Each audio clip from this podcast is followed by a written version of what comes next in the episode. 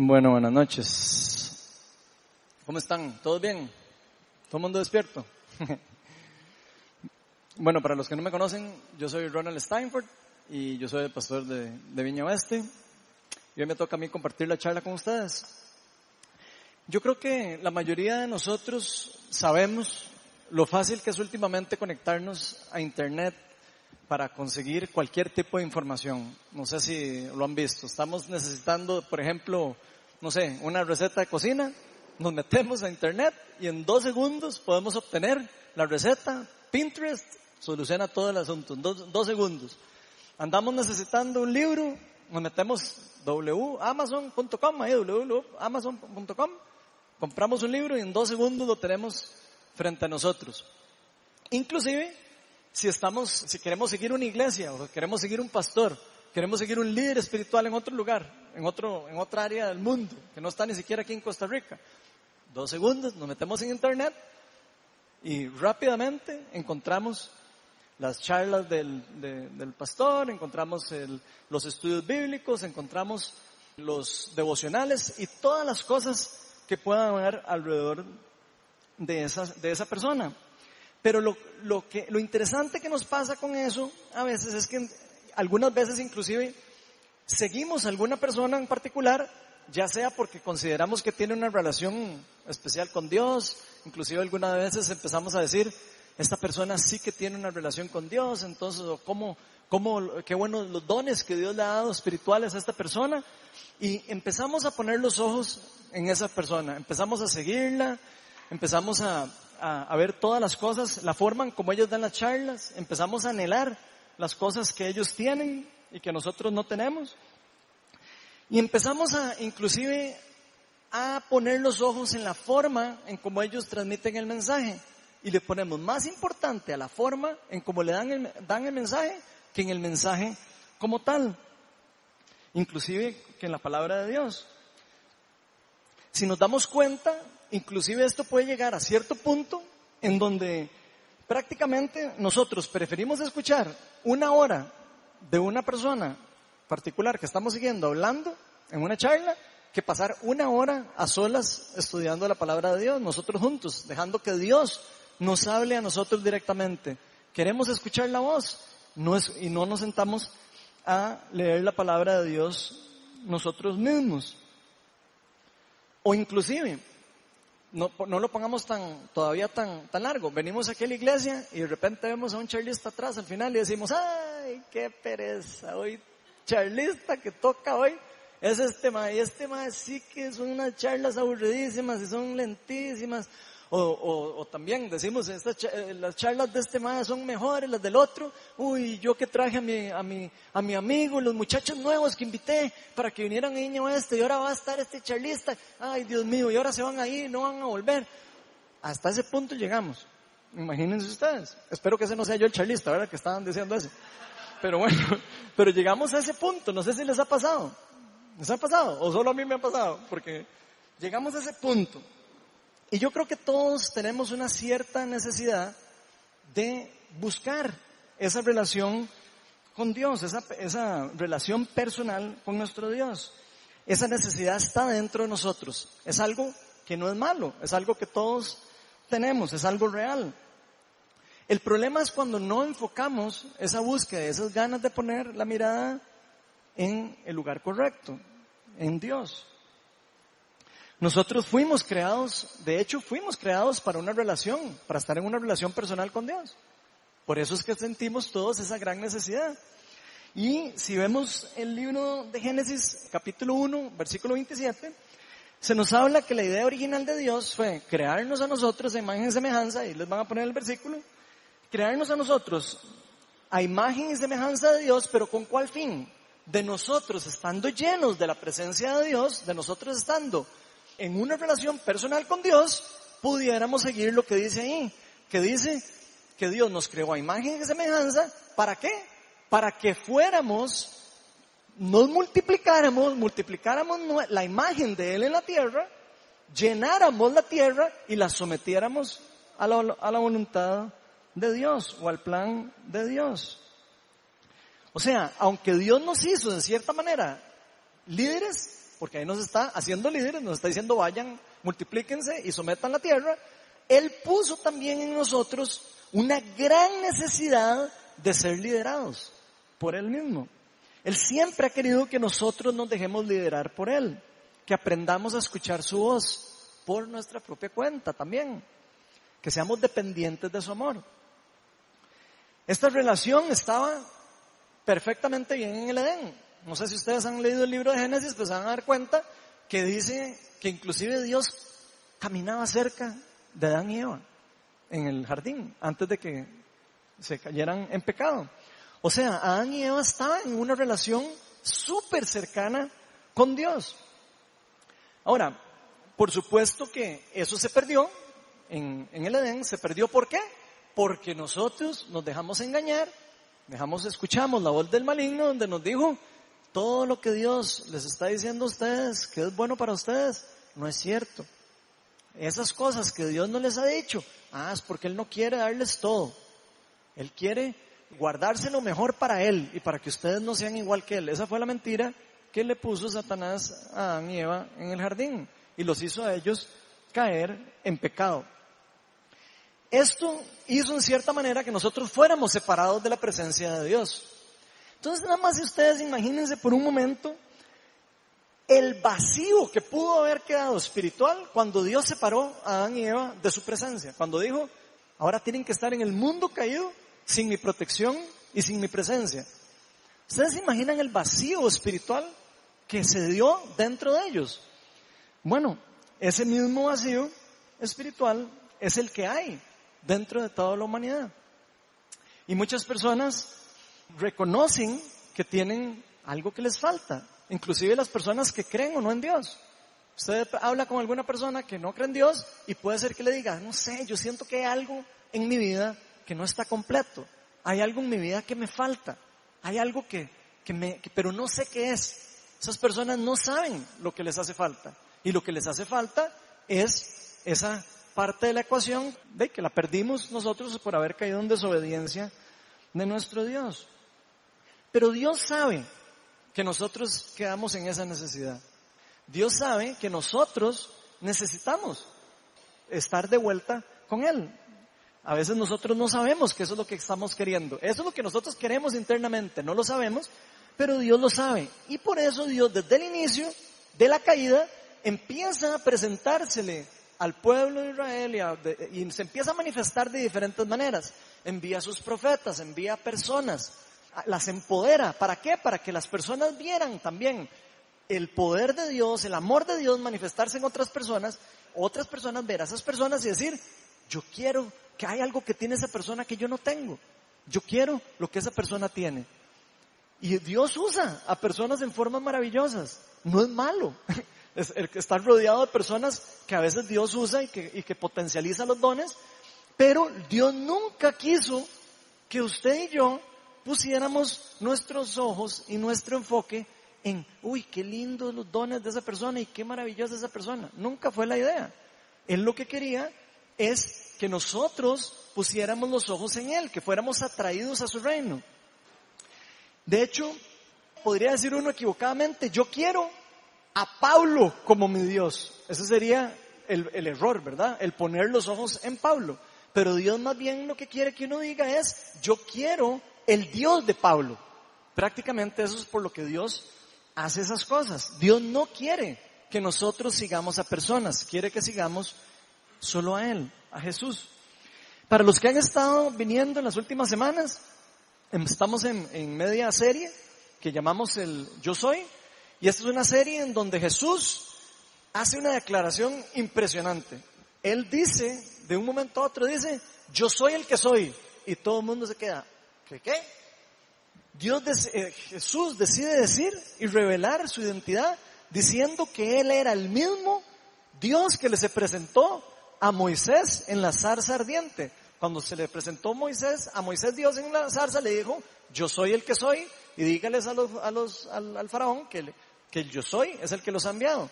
Jesús se revela como este mismo yo soy el que soy. Y esta, esto mismo que Jesús hace eh, en, el libro de Juan, que es en el libro que estamos particularmente basando esta serie, Jesús no solo dice, yo soy el que soy, sino dice también, yo soy el pan de vida, usando la misma palabra. Después dice, yo soy la puerta, yo soy la luz del, del mundo.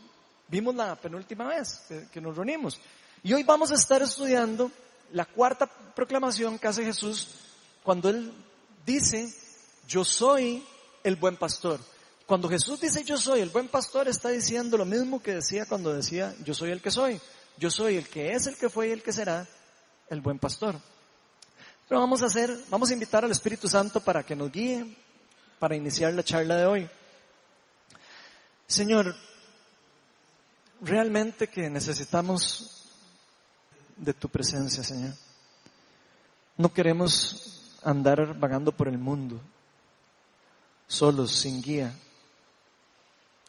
Y por eso queremos invitar a tu Espíritu Santo, Señor. Reconocemos que, que nosotros solos no podemos.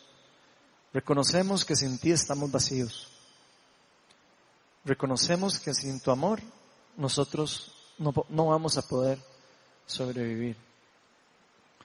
Podemos perder el tiempo en las cosas del mundo y tratando de llenar el vacío que hay en nosotros. Pero sabemos que no vamos a poder encontrar eso porque solo tú puedes llenar eso. Señor, invitamos a tu Espíritu Santo para que se revele en nuestras vidas. Te pido para que podamos leer tu palabra en forma individual también.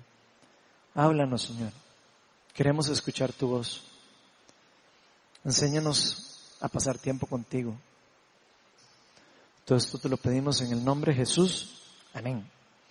Bueno, para los que trajeron Biblia, vamos a estar en Juan capítulo 10 y vamos a estar en el versículo del 11 al 18. Dice así, yo soy el buen pastor, el buen pastor da su vida por las ovejas, el asalariado no es el pastor y a él no le pertenecen las ovejas. Cuando ve que el lobo se acerca, abandona las ovejas y huye. Entonces el lobo ataca al rebaño y lo dispersa. A ese, hombre, huye y ese hombre huye porque siendo asalariado no le importan las ovejas. Yo soy el buen pastor, conozco mis ovejas y ellas me conocen a mí.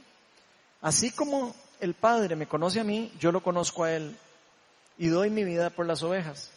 Tengo otras ovejas que no son de este redil y también a ellas debo traerlas. Así, ellas escucharán mi voz y habrá un solo rebaño y un solo pastor. Por eso me ama el Padre, porque entrego mi vida para volver a recibirla. Nadie me la arrebata, sino que yo la entrego por mi propia voluntad. Tengo autoridad para entregarla y tengo también autoridad para volver a recibirla. Y ese es el mandamiento que recibí de mi Padre. Entonces, si ponemos atención en lo que Jesús nos está diciendo en estos versículos, podemos ver que Jesús le está hablando a los fariseos directamente, le está hablando a los maestros de Israel, le está hablando a los líderes religiosos, le está hablando a los sacerdotes, a las personas que estaban encargadas de enseñar a los demás acerca de Dios. Normalmente estas personas se, jactaban de que conocían a Dios. Ellos creían que por el conocimiento que tenían y porque eran sacerdotes, ya eran demasiado galletas y que no necesitaban que nadie les enseñara nada. Ellos creían que estaban siguiendo bien a Dios. Pero Jesús, que conocía sus corazones, les decía, ustedes no son más que sepulcros blanqueados y no me adoran, me adoran solo de los labios para afuera, no me adoran en su corazón. Entonces dentro de su corazón no estaban adorando bien a Dios. Inclusive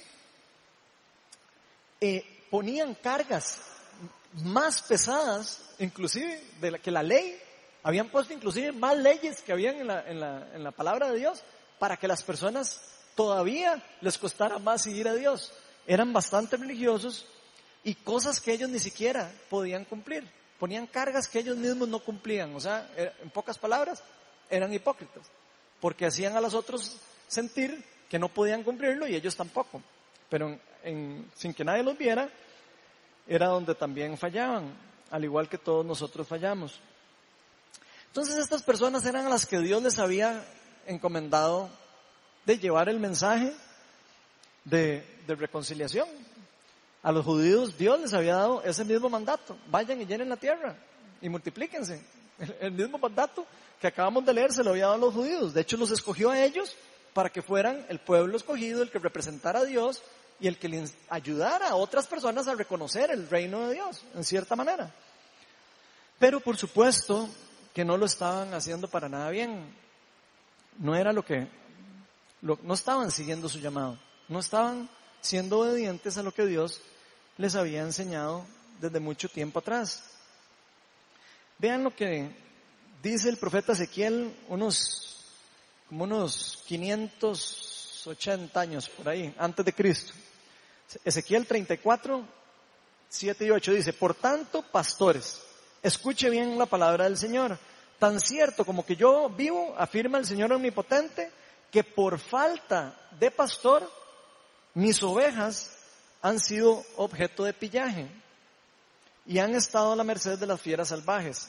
Mis pastores no se ocupan de mis ovejas. Cuidan de sí mismos, pero no de mis ovejas. Esto es Dios hablando otra vez del profeta Ezequiel, llamándole la atención a los líderes religiosos de Israel. Porque Dios había escogido a este pueblo para que pudieran, en una relación con Él, hacer todas estas cosas que les estoy diciendo, que pudieran eh, guiar a otras personas a que pudieran reconocer al Dios de Israel como el Dios, como el verdadero Dios, como el gran yo soy.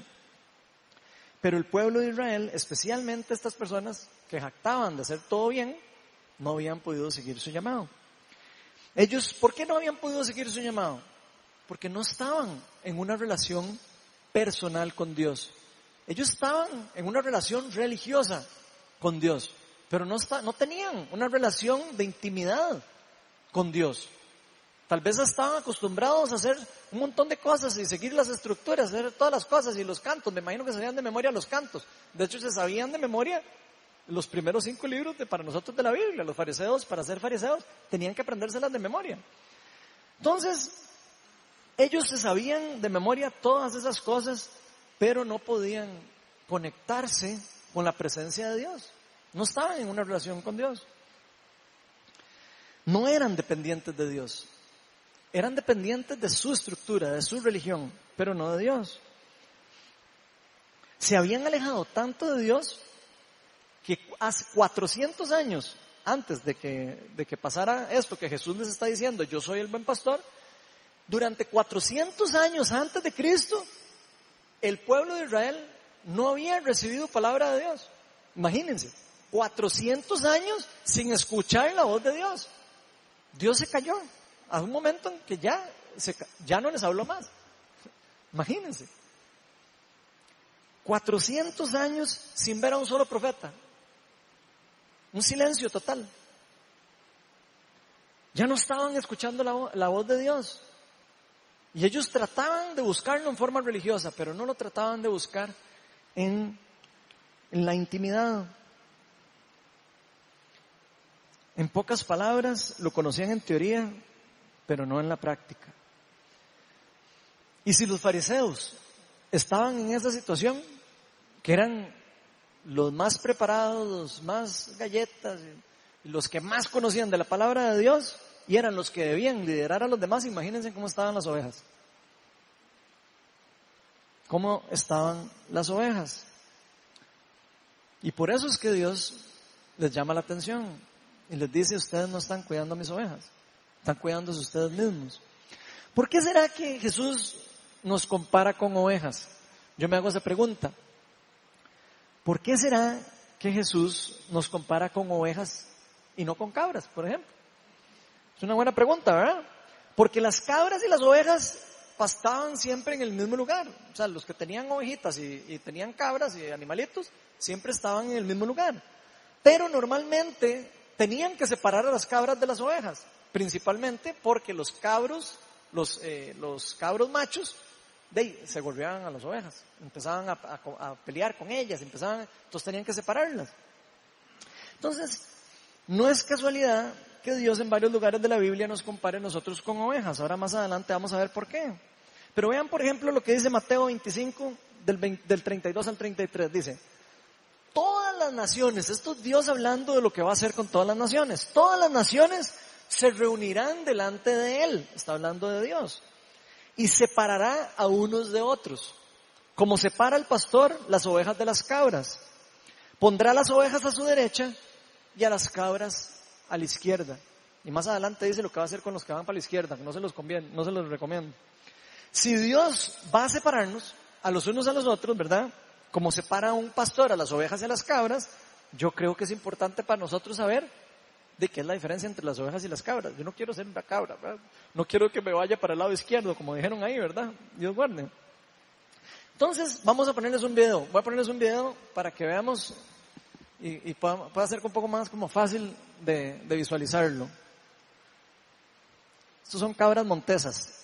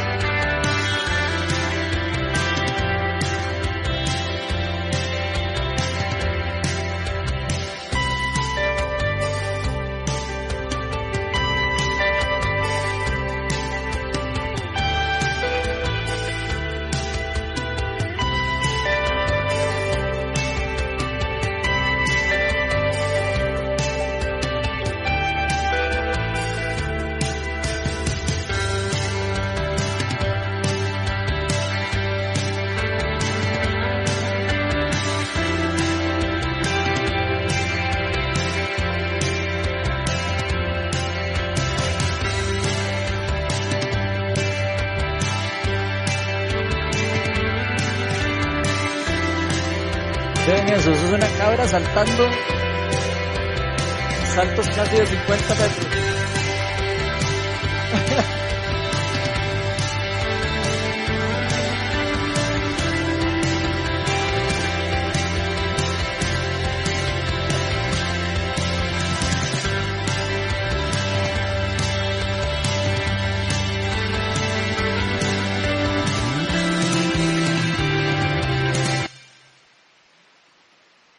Son las cabras.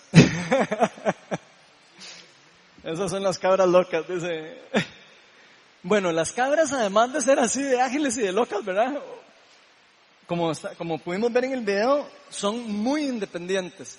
Las cabras son muy curiosas, se andan metiendo en todo lado, pueden subir, a, casi que se puede subir a cualquier lado, ¿no vieron cómo brincan entre los riscos y todo? Inclusive se pueden subir algunos árboles si el árbol no es muy inclinado, se pueden subir y se suben así en las ramas. Eh, busquen y pongan eh, las cabras para que vean como parecen ramas así, como si fueran pájaros encima de los árboles. Las, las cabras comen casi que cualquier vegetación. Son súper destructoras, se comen todas las cosas, casi son como conejos. Te dicen que los conejos también son bastante destructores. Se comen todas las frutas listas, las que no están listas, las ramas, hasta la mala hierba se comen. Se comen absolutamente todo, retoños, enredaderas, tallos tiernos, arbustos, todo, absolutamente todo. Y ellas se pueden levantar en sus dos patas y pueden eh, alcanzar frutas y cosas que están larguísimos. Hay otro video que no bajé ahí, pero una cabra así, caminando así en la pared para poder llegar a comerse una fruta. O sea, ustedes no tienen una idea de las cosas que esas cabras hacen. O sea, es, es increíble. Y ellas pueden sobrevivir en la naturaleza ellas pueden subir solas, son muy diestras y además tienen cachos, se pueden defender también. Tienen un montón y tienen garras, vieron las garras de ellas, se pueden eh, agarrar de cualquier cosa. Ellas pueden sobrevivir sin un pastor, pueden sobrevivir sin nadie que las cuide. Esas son las cabras. En cambio las ovejas, ya vieron el primer video, estaban todas aburridas ahí sentadas en el pasto. las ovejas no son ágiles como las cabras. No son absolutamente nada ágiles, más bien son inútiles. Son, comen principalmente pasto. Ellas comen pasto, nada más. Tienen un instinto grupal. Siempre andan juntas, no les gusta andar solas. Prácticamente son inofensivas para los depredadores. Un depredador agarra una, a una oveja sola y se la almuerza. O sea, no hay, no hay forma en que se le escape. Cuando ellas escapan o se sale del redil, se ponen sumamente nerviosas. Los que ya conocen de eso saben. Se ponen súper nerviosas a tal punto que pueden perder su vida porque se ponen tan nerviosas que quedan casi que inofensivas para cualquier ataque de algún depredador. Las cabras, por supuesto, necesitan quien las cuide, necesitan un pastor. Y son muy dependientes de él cuando tienen. Cuando hay una oveja que tiene un pastor, eh, no lo vimos en el video que nos enseñó eh, Ronnie hace 22 días, las ovejas, aunque las metan en un lugar con donde hay varias ovejas, si el pastor llega y las llama, ellas escuchan así, hasta vuelven a ver y todo y siguen al pastor. Es increíble. Entonces, cuando yo veo esas cosas, entiendo por qué es que Jesús nos dice que nosotros somos ovejas. Vean lo que dice Juan 10 del 14 al 15. Yo les aseguro que Jesús tenía muy claro esto cuando habla de las, de las ovejas. Dice, yo soy el buen pastor y conozco a mis ovejas. ¿Y qué? Y ellas me conocen a mí. Así como el Padre me conoce a mí y yo lo conozco a Él. No sé si pueden ver la relación personal que Él está haciendo de la oveja y la del pastor, la misma relación que Él tenía con Dios. Está diciendo que las ovejas son dependientes del pastor. Eso no es malo, según lo que está diciendo Jesús. Y lo más importante nos está diciendo que sus ovejas reconocen su voz. Y al igual como él, aunque él fuera el buen pastor, él siempre estaba en relación con su padre, él siempre estaba en una relación íntima con su padre. Todo lo que Jesús hacía, lo hacía en comunión con el Padre. De hecho, él decía, nada hago yo sin, sin ver a mi padre hacerlo. Imagínense ustedes la dependencia que él tenía de Dios. Esa es la misma relación que Jesús nos está diciendo a nosotros que tenemos que tener con Él. Por eso Jesús nos dice en Juan 28, eh, Juan 8, 28, cuando hayan levantado al Hijo del Hombre, que es Él, cuando lo hayan levantado en la cruz, sabrán ustedes que yo soy, aquí vuelve a decir la palabra yo soy, y que no hago nada por mi propia cuenta, sino que hablo conforme a lo que el Padre me ha enseñado. Vean la maravillosa relación que tenía Jesús con su Padre. Me no hacía absolutamente nada por su propia cuenta, era dependiente de su Padre. Después de que pasaba mucho rato con, con los discípulos decía, yo me voy a retirar y, voy a orar, y se iba a orar un rato. Pasaba horas orando y recibiendo y escuchando la voz de su papá. No estaba esperando que alguien llegara y le dijera lo que Dios estaba diciendo. Él iba a que Dios le hablara personalmente. Él quiere que nosotros estemos en una completa dependencia con nuestro pastor, que es Él. Y Jesús le decía a los fariseos que solo sus ovejas escuchan su voz. Ellos le preguntaban, los fariseos le preguntaban de vuelta, pero ¿quién, que quién era el Cristo? Le decían, ¿quién es el, quién? Ah, bueno, ok, déjense hablar, ¿quién es el Cristo? Le decían. Eso le decían los fariseos a Jesús mientras él estaba predicando. Y vean lo que contesta Jesucristo acerca de quién era el Mesías y quién era el Cristo les contesta en este mismo capítulo más adelante a los fariseos, Juan 10, 25, 28. Les dice, ya se los he dicho a ustedes y no lo creen. Las obras que hago en, mi en nombre de mi Padre son las que me acreditan, pero ustedes no creen. ¿Por qué no creen? Porque ustedes no son de mi rebaño. Mis ovejas oyen mi voz, yo las conozco a ellas y me siguen. Yo les doy y yo les doy vida eterna y nunca perecerán y nadie podrá arrebatarlas de mi mano. Vean qué linda la relación de Dios con sus ovejas, de Jesús con sus ovejas. Entonces aquí Jesús aclara y le dice a los fariseos, ustedes no escuchan mi voz. Y eso quiere decir que ustedes no son de mi rebaño, porque mis ovejas escuchan mi voz. Y lo siguen. Las personas que siguen a Jesús, las ovejas que siguen a Jesús, es porque lo conocen y, y saben que Él es su pastor. Y lo lindo, dice, que Él les da vida eterna. Es muy lindo para nosotros que nos diga que Jesús nos va a dar vida eterna, hasta cuando, hasta cuando nos pide que lo sigamos. Ahí ya se nos complica a nosotros. Pero evidentemente nos dice aquí que hay algunas personas que no quieren escuchar su voz.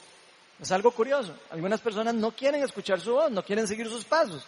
Y lo que nos dice Jesús a los fariseos es que cuando eso pasa es porque esas personas o esas ovejas no son de su rebaño. Inclusive, aunque esas personas sean religiosas, vean que esas personas eran los fariseos, eran las personas que se encargaban de administrar todas las cosas de Dios. Eran personas que a pura apariencia parecía que eran ovejas de Dios, pero Dios les decía, ustedes no me conocen, ustedes no siguen mi voz, no me hacen caso, no, me, no creen en mí, no creen en nada de lo que yo les digo, no creen en lo que yo estoy diciendo es bueno para su vida, no lo creen. Probablemente se creen como cabras que pueden andar brincando por todo lado y que nada les va a pasar. Digo, los fariseos eran expertos religiosos, pero no conocían a Dios. Y yo me hago la pregunta, ¿será que nosotros estamos escuchando la voz de Dios? Porque pareciera que es algo importante escuchar la voz de Dios. No solo escucharla de otras personas que nos hablan de Dios, sino sentarnos nosotros y buscar estar en esa relación, en esa conexión personal íntima con nuestro Señor. Porque se es oveja o se es cabra. No se puede ser oveja con cabra, o oveja con cara de oveja, o cabra con cara de oveja, perdón, o cabra con, así, con lana. No se puede. O se es oveja o se es cabra. Para ninguna oveja es conveniente andar sola. Ahí nos, acuérdense lo que les dije, las ovejas cuando están solas tiemblan, no saben ni qué hacer, se quedan petrificadas. Y los pastores saben que esto es así. Saben que una oveja se puede confundir o se puede poner rebelde y se sale del redil. Pero inclusive he escuchado algunos pastores que tienen que, cuando se pone una oveja muy rejega, van y le quiebran una pata para que la oveja quede en el redil. Y después de que la oveja anda un tiempo con el pastor, ya se, hace con pinche el pastor y ya se queda pegada a él y ya no se vuelve a ir. Se hace dependiente. Interesante, ¿verdad? Las ovejas permanecen, si, si permanecen mucho tiempo fuera de su redil, se las pueden almorzar en tres segundos, como lo estábamos hablando hace un rato. Y yo creo que algunas personas a veces queremos jugar del, como de la ovejita solitaria. A veces nos creemos ovejas solitarias, casi que como aquel, ¿cómo era? El de Hayo Silver, el llanero solitario. Creemos, creemos que podemos ser ovejas y andar solitarias por el mundo, y eso no funciona así. Si por algún motivo una oveja se sale del redil, la palabra de Dios, de hecho hay una parábola de la oveja perdida donde dice que Jesús deja todas sus ovejas para ir a recoger a la que se le escapó. Ese es el amor de Dios aunque nosotros nos separamos de Dios, como hablamos al inicio, Jesús quiere siempre ir a traer a su oveja de vuelta. Jesús siempre quiere que usted y yo estemos a la par de Él. Él quiere que usted y yo estemos en una relación personal con Él. Él quiere que nosotros seamos dependientes de Él y de la relación en la intimidad con Él. Él no quiere que ninguna oveja se pierda. Todo eso que usted escucha, que Dios deja que todo el mundo dé, no, eso no es así. Eso no es Dios. Dios no obliga a las ovejas a volver, pero Él va y las busca y las llama. Y sus ovejas escuchan su voz. Él no quiere que ninguna oveja se pierda y quiere a todas en su redil. Y tan es así que dice, hay otras ovejas que no son de mi redil y yo tengo que ir a traerlas. Eso es increíble.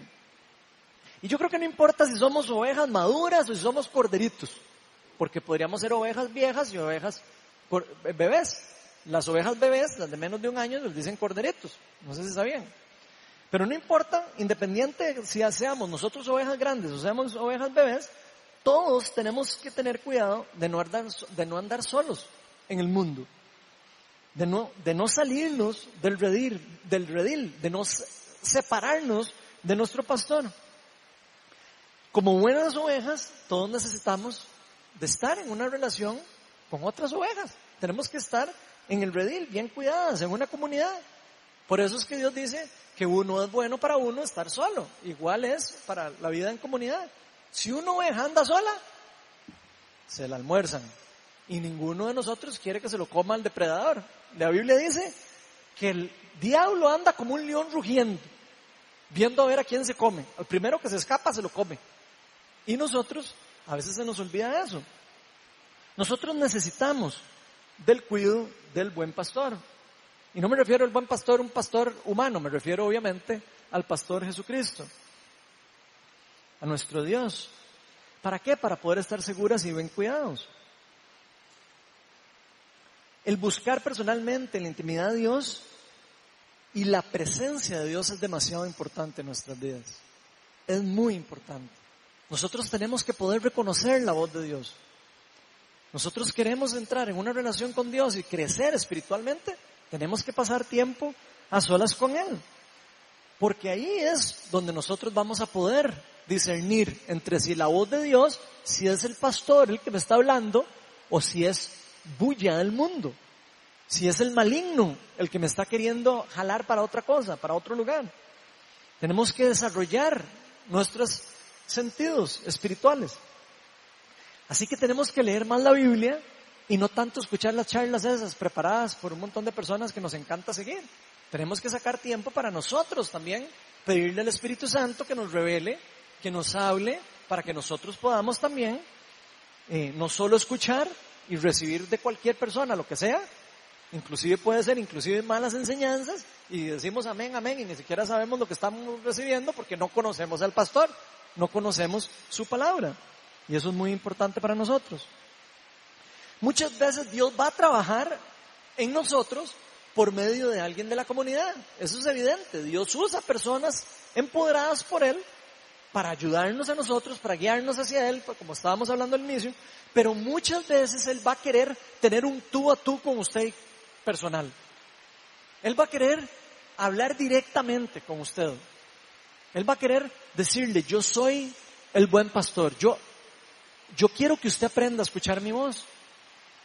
Que no esté escuchando solo la bulla del mundo. No seamos presas fáciles de los depredadores. A veces creemos que eso es vacilando. Yo he visto mucha gente que se aleja del redil y dicen, la almuerzan. Y después andan perdidísimos y andan problemas terribles ¿Por qué? Porque se salen del redil, se alejan de su pastor y después andan vagando solas por el mundo. Y, y las cosas en el mundo no son fáciles, inclusive para las ovejas, no es fácil. Puede que en algunos momentos, inclusive en nuestra vida, nos pase que tengamos que pasar por un valle de sombra y de muerte. Algunos momentos en la vida no son fáciles. Yo estoy seguro que aquí yo pregunto, ¿quién ha pasado por lugares tenebrosos? Y apuesto que todo el mundo me va a levantar la mano y todo el mundo me va a decir, hay momentos en donde yo me siento solo. Y ando caminando y siento que no tengo pastor y siento que no tengo rediles, siento que no tengo nada. Y en esos momentos, Satanás nos habla a nosotros y nos hace pensar que no somos ovejas. Nos hace pensar que no, nosotros ya nadie nos quiere, que no nos quieren cuidar que, no nos, que Dios no nos ama. Esas son las mentiras que Satanás va a estar metiendo cuando nos alejamos del redil. Pero eso es una gran mentira. Pero Satanás sabe que las ovejas de Jesús escuchan su voz. Él sabe. Y, como sabe eso, va a querer tratar de que la, la oveja escuche otra voz y caiga en la trampa y siga voces que no son las correctas, que no son las adecuadas. Y eso a veces nos lleva a pasar por lugares tenebrosos y oscuros. Y si lo vemos, el rey David, si han leído un poquillo del Antiguo Testamento, podemos ver que el rey David pasó por lugares tenebrosos y por lugares oscuros. al igual que nosotros, que a veces pasamos por lugares oscuros y tenebrosos. Pero él sabía lo que significaba no estar cerca del pastor, del buen pastor. Él sabía por qué, porque él había sido pastor. David había sido pastor antes de ser rey de Israel. Vean lo que dice David en el Salmo 23. Esto es David reconociendo al buen pastor, dice, el Señor es mi pastor, nada me falta. En verdes pastos me hace descansar. Escuchen las palabras porque cada palabra de esas significa lo que Jesús quiere para nosotros. En verdes pastos me hace descansar. Jesús tiene los mejores pastos para nosotros. No hay que ir a buscar fuera del redil buenos pastos para encontrar comida que nosotros necesitamos. Junto a tranquilas aguas me conduce, me infunden nuevas fuerzas, me guía por sendas de justicia, por amor a su, a su nombre, porque Él nos ama. Y aun si voy por valles tenebrosos, no temo peligro alguno, porque tú estás a mi lado. Él sabe que su pastor está a su lado, inclusive aunque esté pasando por, un, por, una oscuridad. Tu vara de pastor me reconforta. Dispones ante de mí un banquete en presencia de mis enemigos. Has ungido con perfume mi cabeza, has llenado mi copa al rebosar. La bondad y el amor me seguirán todos los días de mi vida y en la casa del Señor habitaré para siempre. Vean lo que un pastor, que ya había sido pastor, entiende de la relación de Dios con sus ovejas. Y le, cómo reconoce que las ovejas tienen que estar en comunión con su pastor y que el, pastor las va a guiar a buenos pastos. Nosotros creemos que vamos a buscar mejores pastos en otros lugares, pero eso no es así. Jesús es el que, es el que nos lleva a los lugares de buenos pastos. Y así, aunque andemos en valles tenebrosos, a veces sentimos que estamos en lugares tenebrosos, es una mentira que Dios no está con nosotros. Ahí lo estamos leyendo en el Salmo. Aunque andemos en valles tenebrosos, Él estará a nuestro lado. Él estará caminando a nuestro lado para llevarnos por el camino de justicia y de amor, para que permanezcamos en su casa por siempre. Aquí es importante porque los judíos pensaban que por ser hijos o descendientes de Abraham, ya eran herederos del reino, automáticamente. Ellos creían que por ser hijos de Abraham ya no tenían que hacer nada, ya eran judíos y por ende tenían como herencia el reino de Dios. Ellos creían que por religión se convertían automáticamente en, en ovejas. Digo, eso es lo que ellos pensaban, evidentemente. Creían que por religión podían heredar el reino de Dios. Y Jesús les dice, no, así no funciona. Están muy equivocados. Jesús no solo les aclara aquí a los fariseos que ellos no son sus ovejas. Vean qué duro. Les está diciendo, ustedes no son mis ovejas. Por más que se crean mis ovejas, no son mis ovejas. Porque solo mis ovejas escuchan mi voz. Les está explicando que no es por herencia que uno recibe el reino. No es por si yo soy religioso, si voy a la iglesia, si no le hago el mal a la gente. Eso no es lo que me hace a mí heredar el reino de Dios, sino lo que nos hace recibir el reino de Dios es si somos o no ovejas del buen pastor. Nicodemo le decía a los fariseos, eh, perdón, Jesús le decía a Nicodemo, que era un fariseo, de verdad, de verdad, de verdad te digo que el que no nazca de nuevo no heredará el reino de Dios. Y, él era un fariseo, miembro del Sanedrín, imagínense. Entonces no es por religión ni por herencia que será el reino, sino es por fe en el Hijo de Dios. Y tan es así que Jesús les dice a los fariseos inclusive, ¿saben qué? Hay otras ovejas que no son de este redil, que yo tengo que ir a traer. Y ahí Jesús les está explicando que habían otras ovejas que no eran judías, que él tenía que ir a traer a su redil, que eran los gentiles, o sea, nosotros. Vean, vean lo que dice Juan 10, 16, dice, tengo otras ovejas que no son de este redil, y también a ellas debo traerlas. Así ellas escucharán mi voz y habrá un solo rebaño y un solo pastor. Jesús les está explicando a los fariseos que de, un, de, los, de los judíos y los, y los gentiles, él iba a ser un solo pueblo, un solo redil. Y todos iban a estar dirigidos por un solo pastor. Y esta es la mejor noticia que todos nosotros podemos haber recibido, a menos de que usted sea judío. por lo menos yo no soy judío. Esa es la mejor noticia, porque Jesús les está diciendo que el reino de Dios está disponible para todo el que quiera escuchar la voz de Dios. El que escuche su voz es su oveja. Y por ende, es heredero del reino. Y por ende, sigue al pastor y escucha su voz. Si alguno escucha su voz y lo sigue, será parte del rebaño, según lo que nos está diciendo Jesús. Y Dios unirá a todas las naciones en un solo pueblo. Un solo pueblo.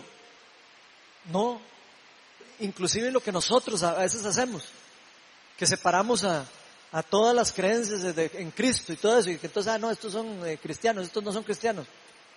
Es un solo pueblo, es un solo eh, grupo de ovejas que Jesús está uniendo. Él quiere llamar a todas sus ovejas y acercarlas al buen pastor.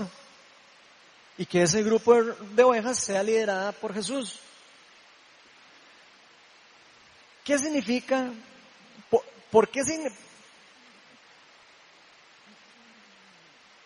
Yo digo que estas son muy buenas noticias para nosotros, porque esto significa que nosotros somos, en cierta manera, si escuchamos la voz de Dios, si somos las ovejas de Jesús, quiere decir que nosotros somos herederos de todas las promesas que Él nos ha dado.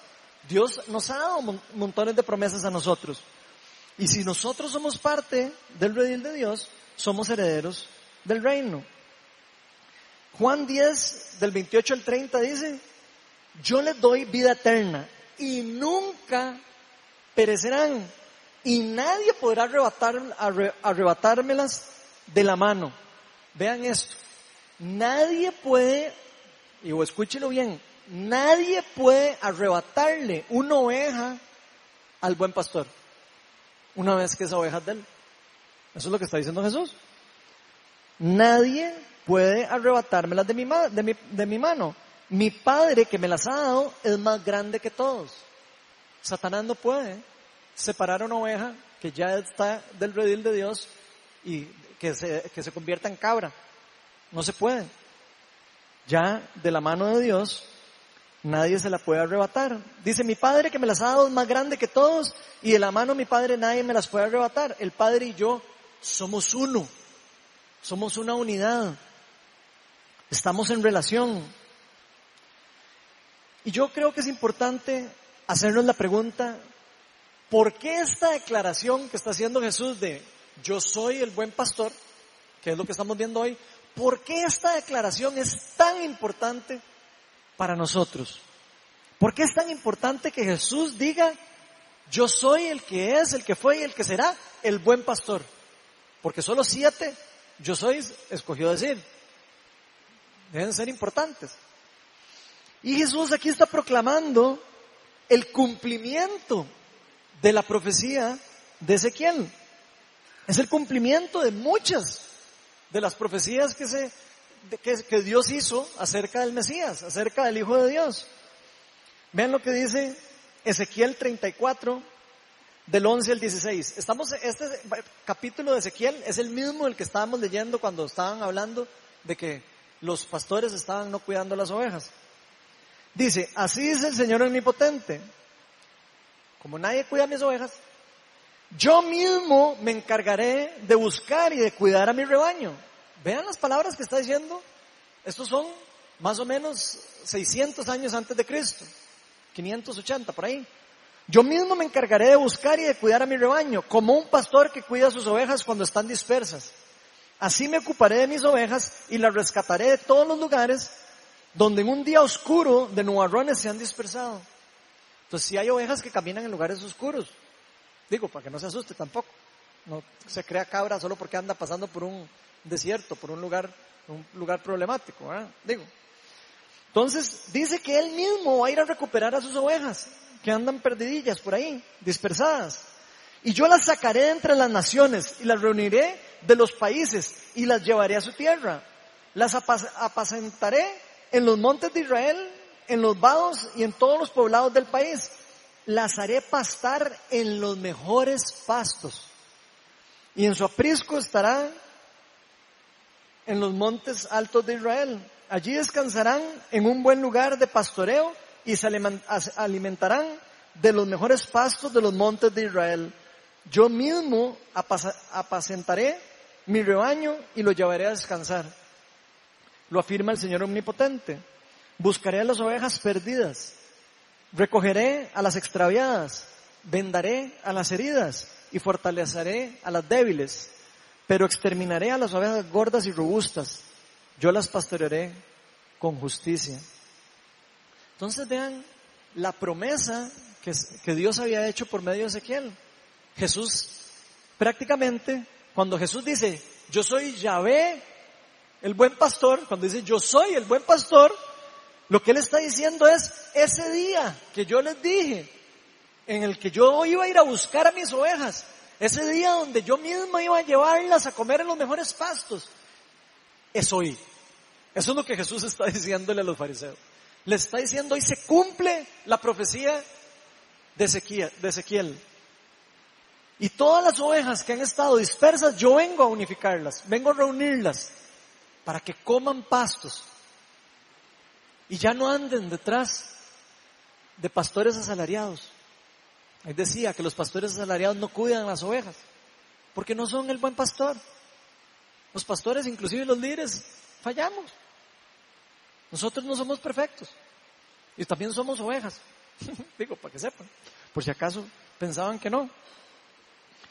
Jesús dijo que Él ha venido al mundo para darnos a nosotros los mejores pastos. ¿Qué mejores noticias que estas? Si estamos hambrientos, Él nos va a dar de comer. Si estamos heridos, Él nos va a vendar. Si estamos descuidados, Él nos va a cuidar. Si estamos sin pastor, Él nos va a pastorar. Dice, dice en su palabra. Él quiere amarnos a nosotros y quiere que estemos en una relación con Él. Y eso es increíble. ¿Quién no va a querer estar bajo el cuidado del buen pastor? Yo me hago la pregunta. ¿Les gustaría a ustedes estar ahí, por ahí perdidos? Y saber que en cualquier momento se lo pueden a no almorzar. A mí no. A mí me gustaría estar bajo la autoridad del pastor, bajo la autoridad de Jesús. Que Él sea el que nos cuide, que Él sea el que nos hable, que Él sea el que nos alimente. Porque Él nos invita a estar en una relación con Él. Él nos invita a volver hacia Él. Y si usted ha estado alejado del redil, hoy es el mejor día para decirle a Jesús, aquí estoy y yo quiero, ya no quiero andar como una oveja loca, casi cabra. Yo quiero ser una oveja y una oveja que escucha al pastor. Yo quiero inclusive poder escuchar tu voz. Decíamos que buscábamos de otros pastores y que qué linda la relación que tienen ellos y, y casi que es toda una poesía, ¿verdad? Para nosotros. Y entonces nos seguimos. Pero Dios quiere tener esa relación con usted y conmigo. Dios no quiere que nosotros andemos dependiendo de estar escuchando charlas por todo lado. O sea, chivísima escucharlas. Pero no es el punto, no es el foco lo más importante. Lo más importante es la palabra de Dios y lo que Él quiere darnos de comer a nosotros. También hay algo muy particular y especial que hace Jesús, que hace a Jesús el único buen pastor. Solo Jesús puede cumplir esa profecía. El único digno de toda gloria y adoración. Y eso Jesús lo explica en Juan 10, 11 y 18. Dice, yo soy el buen pastor, el buen pastor da su vida por las ovejas. Escuchen bien eso, el buen pastor da la vida por sus ovejas. Jesucristo ha dado la vida por usted y por mí. Y eso lo hace a él ser digno y el único buen pastor. Los otros pastores salen corriendo. Si viene el lobo a matar una oveja. Solo el buen pastor da la vida por sus ovejas. Esa es la metáfora que está tratando de explicar Jesús aquí. Dicen en el versículo 10, el asalariado, en el 11, perdón, el asalariado no es el pastor. En esa época los, los pastores guardaban las ovejas en, en rediles comunes. Entonces dejaban a un pastor ahí cuidando las ovejas. Y ahí les está diciendo, ahí viene alguien malo, eh, se van a comer las ovejas. El, el, asalariado no va en la vida por las ovejas. Solo el buen pastor da la vida por sus ovejas. El asalariado no es el, buen, no es el pastor. A él no le pertenecen las ovejas. ¿Cómo dar la vida por algo que ni siquiera le pertenece? Eso es lo que está explicando Jesús. Cuando ve el lobo, cuando ve que el lobo se acerca, abandona las ovejas. Dice, yo la voy rayando de aquí, ¿acaso son mías? Eso es lo que piensa el, que no es el pastor. Y huye. Entonces el lobo ataca al rebaño y lo dispersa. Y ese hombre huye porque siendo asalariado no le importan las ovejas. Entonces yo creo que nosotros deberíamos de hacernos la pregunta, ¿quién es nuestro buen pastor? ¿Quién va a dar la vida por mí? ¿Quién dio la vida por mí? Jesús. Es el único. Jesús es el único que ha dado la vida por nosotros y eso es demasiado importante. Más importante de lo que nosotros nos imaginamos. Porque muchas personas han pasado por este mundo maravilloso. Muchas personas y bien dotadas en dones espirituales, bien dotadas en, dones naturales, bien dotadas como líderes, bien dotadas como, como por ejemplo Pablo, Santiago, eh, Andrés, eh, Timoteo, eh, María inclusive, todos los apóstoles, todos los santos de Dios han sido personas increíbles, pero ninguno de ellos dio la vida por nosotros. Ellos no son nuestro buen pastor. Inclusive nosotros no deberíamos de poner los ojos en Pablo, aunque haya escrito todo, la, casi todo el Nuevo Testamento. Nosotros no decimos, ah, yo sigo a Pablo. Eso, eso pasó en la iglesia primitiva. En Corintios decía, yo sigo a, uno sigue a Pablo, otro sigue a Apolo, otros siguen a no sé quién. Y Pablo decía, pero pues aquí, ¿cómo es la cosa? Están siguiendo a todo el mundo menos a Cristo. Y eso nos pasa a nosotros. Ellos no son el buen pastor. Nadie puede suplantar al buen pastor en nuestra vida. Nadie. Grábenselo en la cabeza. Nadie puede suplantar a, Jesucristo. Porque el buen pastor solo es uno. El que ha dado la vida por sus ovejas. Porque Jesucristo murió para que usted y yo tengamos vida eterna, para que nuestros pecados sean perdonados, para que todo lo que se nos quitó de la presencia de Dios, ese gran vacío que les estaba diciendo al inicio, todo ese vacío que sentimos nosotros internamente pueda ser lleno y devuelto por la presencia del Espíritu Santo, por la presencia de Dios. Solo Dios puede llenar eso y solo Jesús es el único que puede llenar ese vacío. Por eso Jesús decía, yo soy el camino, la verdad y la vida, y nadie llega al Padre sino por mí. No hay nadie que los pueda llevar a ustedes al Padre si no soy yo. Solo hay una persona que no pecó en vida. Solo hay una persona en la historia de la humanidad que no pecó en vida. Y ese es el buen pastor, es Jesucristo. A ninguno otro le pertenecen las ovejas, por más galleta que haya sido, por más buenísimo, por más santo, por más lo que queramos decir, inclusive ni siquiera los ángeles del cielo son el buen pastor. Y nosotros debemos de tener cuidado en poner los ojos en cosas que no son el buen pastor. Todos los santos hemos sido llamados para seguir el llamado de Dios. Todos. Santos es apartados para Dios. Santo no es alguien que murió eh, flagelado ahí, pegándose. Eso no es el santo. El santo es el que es oveja.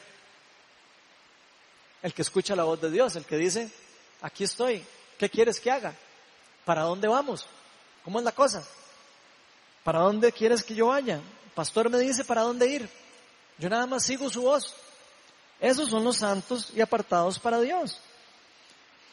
Inclusive los discípulos de toda la historia de la humanidad. Porque nadie puede sustituir el único papel que Dios decidió darle a una sola persona, a Jesucristo hecho hombre. Y solo Él nos puede llevar de vuelta al Padre, solo Él puede interceder por nosotros. La voz de Dios solo la puede escuchar por medio del buen pastor, Dios. Jesús es el único intermediario. Vean lo que dice 1 Timoteo 2, del 5 al 6a. Dice, porque hay un solo Dios y un solo mediador. ¿Qué es mediador? ¿Alguien sabe qué es mediador? Alguien que está llevando un mensaje o haciendo algo. Solo hay un mediador entre Dios y los hombres. Solo uno, escuchen, solo una persona puede llevar el mensaje, nuestras oraciones a Dios Padre. Solo hay un mediador entre Dios y los hombres, Jesucristo hombre, quien dio su vida por rescate por todos. Así que hay un solo pan de vida. Solo hay un solo yo soy el pan de vida. Hay un solo un yo soy la puerta. Hay un solo yo soy la luz del mundo. Hay un solo yo soy el buen pastor, que es Jesucristo nuestro Señor, quien es el mediador entre Dios y los hombres. Es el que Dios escogió para que estuviera, eh, para que pagara por el precio de nuestras transgresiones y nuestros pecados. Y Él se ofreció voluntariamente. No fue que Dios lo, lo mandó a matar. Él dijo, yo voy a dar la vida por, por mis hijos, yo voy a dar la vida por mis ovejas. Jesús mismo lo dice, yo la, da la vida voluntariamente por sus ovejas. Y así fue como Dios vino a rescatarnos de vuelta. Así fue como Dios vino a volver a ponernos en una relación con Dios, con Jesús, estar en una sola relación con Él. Y así fue como Dios rescató a las ovejas perdidas y les dio nuevamente el privilegio de ser llamados hijos de Dios, de volver al redil, para volver a casa con el Creador, el gran yo soy, el buen pastor. Vamos a ponernos todos de pie.